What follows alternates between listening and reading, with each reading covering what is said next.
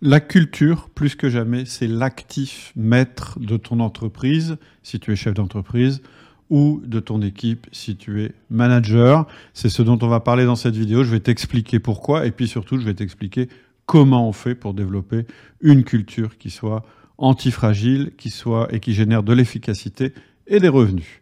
Donc, qu'est-ce que c'est qu'un actif? Définition d'un actif, c'est quelque chose qui a une valeur en soi, c'est-à-dire qu'on peut l'acheter, on peut le vendre, on peut l'échanger contre de la valeur.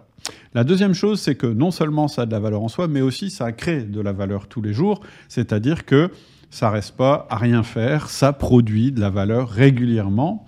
Euh, en particulier pour celui qui le possède. Donc, si tu utilises un actif, eh bien, l'actif est une ressource pour toi, mais ça ne génère euh, ça, ne génère, ça ne capitalise pas pour toi, et en général avec une récurrence. Donc les meilleurs actifs, c'est ceux qui ont la meilleure valeur, qui créent le plus de valeur tous les jours, que tu possèdes et que tu euh, pourras, et dont tu es sûr qu'elle générera, euh, qu'il générera de la valeur à terme.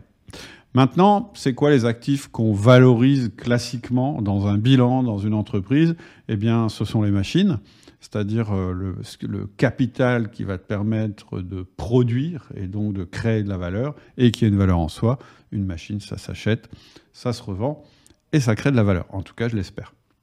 Deuxième chose, par exemple, ça peut être les brevets là aussi. Un brevet, ça a de la valeur en soi, ça peut céder. Euh, et puis, c'est censé générer aussi de la valeur, plus ou moins, selon la qualité du brevet. Donc, un brevet est un actif. Les stocks, de la même manière. Les entreprises, c'est-à-dire que tu es peut-être euh, possesseur de plusieurs entreprises qui sont autant d'actifs, mais ça peut être aussi un centre de profit dans ton entreprise. Euh, une marque, une marque, c'est un actif. Alors certes, c'est un actif qu'on ne peut pas, euh, je dirais, toucher, mais qui néanmoins génère de la valeur et a de la valeur. Demande-toi pourquoi Coca-Cola est une entreprise qui est si fortement valorisée. Et puis, bien sûr, la data, c'est-à-dire tout ce qui concerne le secteur de l'information, que ce soit sur tes clients, que ce soit sur ton marché, que ce soit sur ta communauté, etc., etc.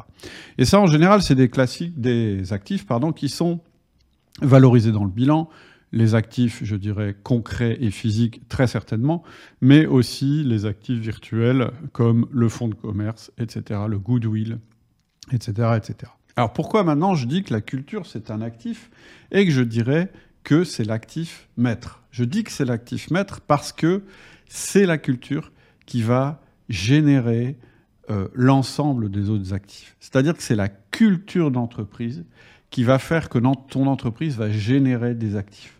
C'est une culture efficace d'entreprise qui va faire, c'est-à-dire pour moi ça se situe vraiment en haut du tableau, qui va faire que euh, tu vas avoir des machines qui fonctionnent, que tu vas avoir un stock en bonne santé, etc. etc. c'est pour ça que je dis c'est l'actif maître de l'entreprise. Mais ce que je dis aussi, c'est que la caractéristique de cet actif, c'est qu'il va générer d'autres actifs, ce qui n'est pas forcément euh, le cas de tous les actifs que tu connais. Donc c'est vraiment pour ça que je dis que c'est un actif majeur.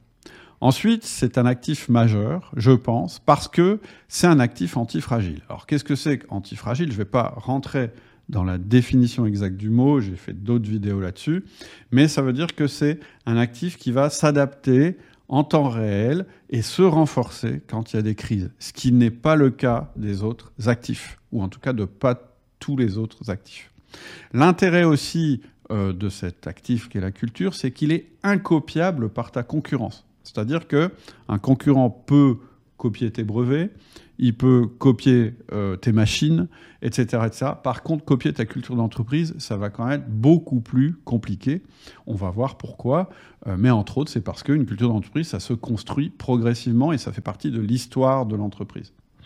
C'est aussi un actif qui va attirer d'autres actifs. C'est-à-dire qu'une bonne culture d'entreprise va attirer de nouveaux talents dans ton entreprise. Et des talents, c'est un actif. C'est-à-dire avoir quelqu'un dans ton personnel, dans tes partenaires, qui est performant, qui est un talent, eh bien, ça, renforce encore ta culture d'entreprise, donc ça renforce ton actif. Et puis, je le disais, euh, et je le répète, c'est un actif qui génère d'autres actifs. C'est pour ça que je pense que c'est absolument fondamental et nécessaire pour un chef d'entreprise ou pour un manager de travailler à améliorer constamment, à renforcer les bons aspects de sa culture. Alors comment on fait? Parce qu'une fois qu'on a dit ça, une fois qu'on a pris conscience de ça, on n'a pas forcément les moyens de le faire. Alors, je vais d'abord dire ce qu'il ne faut pas faire, à mon sens. Ce qu'il ne faut pas faire, c'est trop réfléchir. Ce qu'il ne faut pas faire, c'est fonctionner par injonction. Et ce qu'il ne faut pas faire, c'est générer un décalage. Je m'explique. Trop réfléchir. Typiquement, qu'est-ce qu'on va avoir quand, quand, quelqu'un se dit oui, c'est vrai, ma culture d'entreprise, il faut que euh, je la renforce, il faut qu'elle soit le meilleur, c'est vraiment euh, ce qu'il faut que je fasse pour que ça se passe mieux dans ma boîte avec mon équipe, etc. Eh bien, en général, on va prendre un, consultant euh, qui va nous aider à beaucoup réfléchir et en cabinet et à déterminer quelle serait la bonne culture d'entreprise. Et ce serait quoi la culture d'entreprise idéale? Et en fait, moi, je suis là pour te dire que faire ça, ça sert strictement à rien. Je vais te proposer une méthode beaucoup plus pragmatique et surtout qui te fera moins chauffer la tête et qui sera davantage dans l'action. Donc, réfléchir trop, euh, c'est pas ça qui va te permettre de faire évoluer ta culture d'entreprise. Ce qu'il faut pas faire non plus, ce qui fonctionne pas, c'est travailler à base d'injonctions et d'affirmations. Et là, je parle de toutes ces entreprises qui ont euh, des plaquettes, euh, une communication, euh, des affiches dans les murs sur quelle, quelle, quelle, est leur culture d'entreprise. Et en général, ce qu'on observe, c'est un décalage, c'est-à-dire que entre ce qui est écrit sur la plaquette, entre ce qui est affiché sur les murs, entre ce qui est écrit sur le site web et la réalité, c'est-à-dire ce qui se passe tous les jours dans l'entreprise, eh bien, il y a un énorme décalage. Et ce décalage, il est ultra, ultra, ultra dangereux. Parce qu'en fait, qu'est-ce qu'il va faire? Effectivement, sur le papier, ça va être extrêmement attirant, par exemple pour de nouvelles personnes qui vont intégrer ton entreprise, mais la déception sera à la hauteur des attentes. En fait, on parle souvent euh, d'expérience client, on parle très rarement d'expérience employée. Or, c'est l'expérience employée qui compte le plus dans ton entreprise. Donc concrètement, les erreurs à éviter, c'est bien celle-là, c'est de partir d'en haut, c'est-à-dire de partir de ta tête et éventuellement celle d'un consultant, pour déterminer euh, une culture d'entreprise idéale, d'affirmer euh, cette culture d'entreprise partout et de faire des injonctions sur cette culture d'entreprise en disant il faut que nous soyons euh, vertueux ou euh, euh, à l'écoute, etc., etc., et que finalement l'expérience vécue, c'est-à-dire le, le, bah, ce qu'on ressent quand on est dans ton, entreprise, ce qui se passe vraiment, soit en totale contradiction avec ça. C'est ce que tu, tu, pourrais faire de pire sur ton actif euh, culture d'entreprise. Une fois que j'ai dit ça, je t'ai pas dit comment on allait faire. Donc comment on va faire pour construire ta culture d'entreprise? En fait, on va travailler sur trois choses. Euh, et probablement dans cet ordre. On va faire ce qu'on appelle un culture match. Ensuite, on va travailler sur les points faibles. Et pour cela, on va utiliser ton système de management. Et je vais t'expliquer comment tu vas utiliser ton système de management pour que ça marche. Donc, la première chose, c'est de créer ton culture match. C'est quoi ton culture match? Ça va être une opération qui va consister à déterminer quelle est ta culture d'entreprise aujourd'hui, en prenant pour principe que la culture d'entreprise, c'est pas du tout ce qui est affiché sur, les murs, c'est pas du tout ce qui est dans les plaquettes, etc. On en a déjà parlé. C'est ce qui se passe vraiment dans ton entreprise. Et qu'est-ce qui se passe vraiment dans ton entreprise? Eh bien, ce qui se passe dans ton entreprise, ce sont des comportements.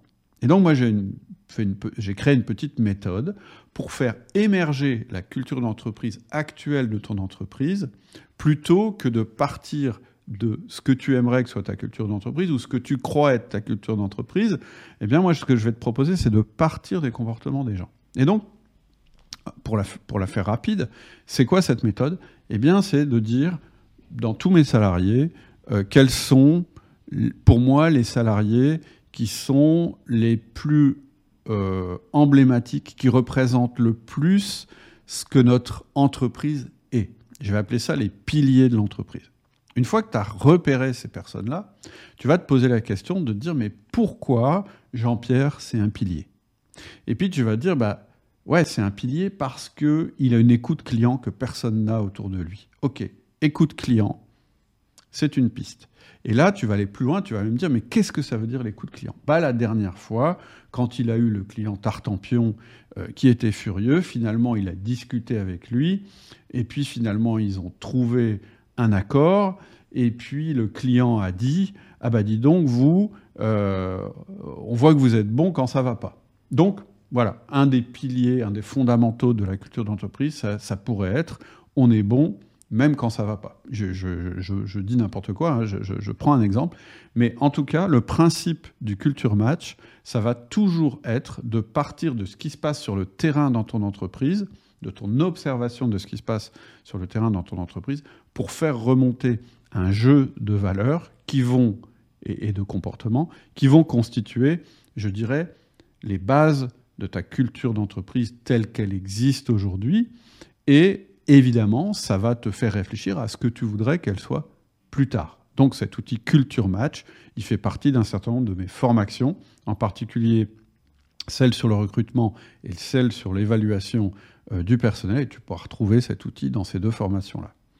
Ensuite, une fois que tu as euh, euh, déterminé, je dirais, ce culture match, c'est-à-dire ce point de départ de la culture, et que tu sais déjà quel pilier t'aimerais renforcer ou ajouter dans cette culture, eh bien, tu vas pas travailler sur tous les fronts. Et ce que tu vas surtout pas faire, c'est projeter une culture idéale en disant, mais en fait, je voudrais que ce soit comme ça, comme ça, comme ça. Non, tu vas travailler sur le point faible de ta culture. C'est-à-dire que la deuxième phase de ta réflexion, c'est dire, OK, ma culture aujourd'hui, c'est ça, en fait, c'est comme ça que ça se passe dans mon entreprise aujourd'hui. Et tu vas te dire, c'est quoi le point faible là-dedans? C'est-à-dire, qu'est-ce que je pourrais améliorer là-dedans? Parce que si tu essayes de tout améliorer en même temps. C'est-à-dire si tu essayes de passer d'une culture A à une culture B sans prendre d'étapes, ça va pas marcher. Et donc plutôt que de dire bah en fait moi je vise une culture et c'est celle-là, tu vas procéder par amélioration continue de ta culture. C'est ce qui marche le mieux. Et donc régulièrement, tu vas te poser la question et tu vas te dire c'est quoi actuellement le point faible de mon actif qui est ma culture d'entreprise? Qu'est-ce que je pourrais débloquer dans la culture d'entreprise pour qu'on devienne meilleur? Ça va être ta question. C'est comme ça que tu vas procéder. Et enfin, ce que tu vas faire, c'est passer à l'action. Parce qu'une fois que tu as fait ça, tu n'as rien fait. Tu as juste en tête euh, de où on part et ce qui serait, est ce qui serait bien qu'on améliore. Mais pour passer à l'action, tu vas utiliser ce que j'appelle un système de management. C'est le fondement d'outils du manager. Hein. Moi, je dis, les, les bonnes cultures d'entreprise, en fait, elles sont fondées sur un bon système de management. Et c'est ce système de management qui va permettre que tu n'aies pas une culture d'entreprise hors sol, que ta culture d'entreprise corresponde vraiment à ce qui se passe dans ton entreprise. Donc, qu'est-ce que tu vas utiliser comme outil? Eh bien, Tu vas utiliser euh, trois outils pour euh, renforcer, transformer, améliorer ta culture euh, d'entreprise. C'est le feedback. Donc, le feedback, c'est un de nos outils majeurs de management qui va viser à renforcer les comportements qui sont dans ce qu'on veut, c'est-à-dire ce qui sont positifs pour la culture d'entreprise, et à ajuster les comportements qui ne sont pas positifs pour la culture d'entreprise. En gros, plutôt que de changer les gens en disant lui je le dégage parce qu'il n'a pas la bonne culture, puis je vais en embaucher un autre qui aura la bonne culture, non, tu vas regarder chacune des personnes de ton équipe et tu vas te dire tiens, dans les comportements que cette personne a, quels sont les comportements que je veux renforcer parce qu'ils correspondent à ma culture d'entreprise, à la culture d'entreprise que je veux, et quels sont les comportements que je veux ajuster, c'est-à-dire supprimer, parce qu'ils n'appartiennent pas à notre culture d'entreprise. C'est toujours plus facile de partir des comportements des gens que de partir de la personne dans son global, et c'est surtout beaucoup plus simple. Ensuite, Entretien de progrès. C'est les entretiens de progrès? Euh, C'est comme ça qu'on appelle les entretiens d'évaluation chez Outils du Manager. Eh bien, on va prendre l'habitude, quand on fait ces entretiens, d'évaluer où en est la personne par rapport à la culture d'entreprise. Et ça va être très facile à faire, puisqu'on connaîtra le comportement de la personne, puisqu'on aura travaillé dessus en tant que manager, et on connaîtra le genre de culture d'entreprise qu'on veut développer. Et puis, il y a évidemment un troisième élément qui est primordial, c'est le recrutement. Si au moment où tu recrutes, tu oublie l'aspect culture d'entreprise, c'est-à-dire le genre de comportement que la personne aura une fois qu'elle sera dans l'entreprise, eh bien, tu vas te planter.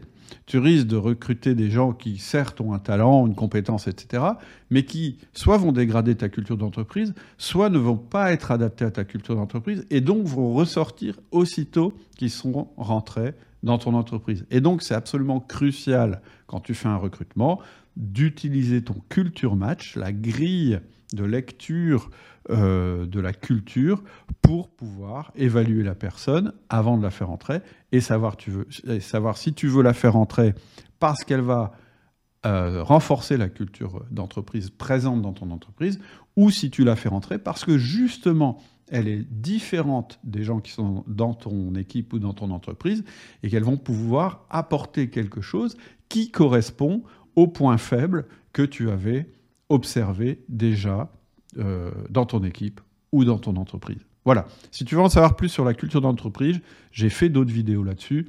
Si tu veux euh, apprendre comment faire des feedbacks, c'est dans une de mes formations qui s'appelle Le Manager Essentiel. Si tu veux réaliser des entretiens euh, de progrès ou plutôt d'évaluation qui ont du sens et qui renforcent ta culture d'entreprise, c'est dans notre formation EDP c'est-à-dire entretien de progrès. Si tu veux savoir comment recruter de la manière la plus efficace possible en réduisant le risque d'erreur, en augmentant la rétention dans ton entreprise, c'est dans notre formation RDE, recruteur d'élite. Je te dis à bientôt. Si tu veux savoir comment concrètement changer ton modèle de management, suis le lien en descriptif.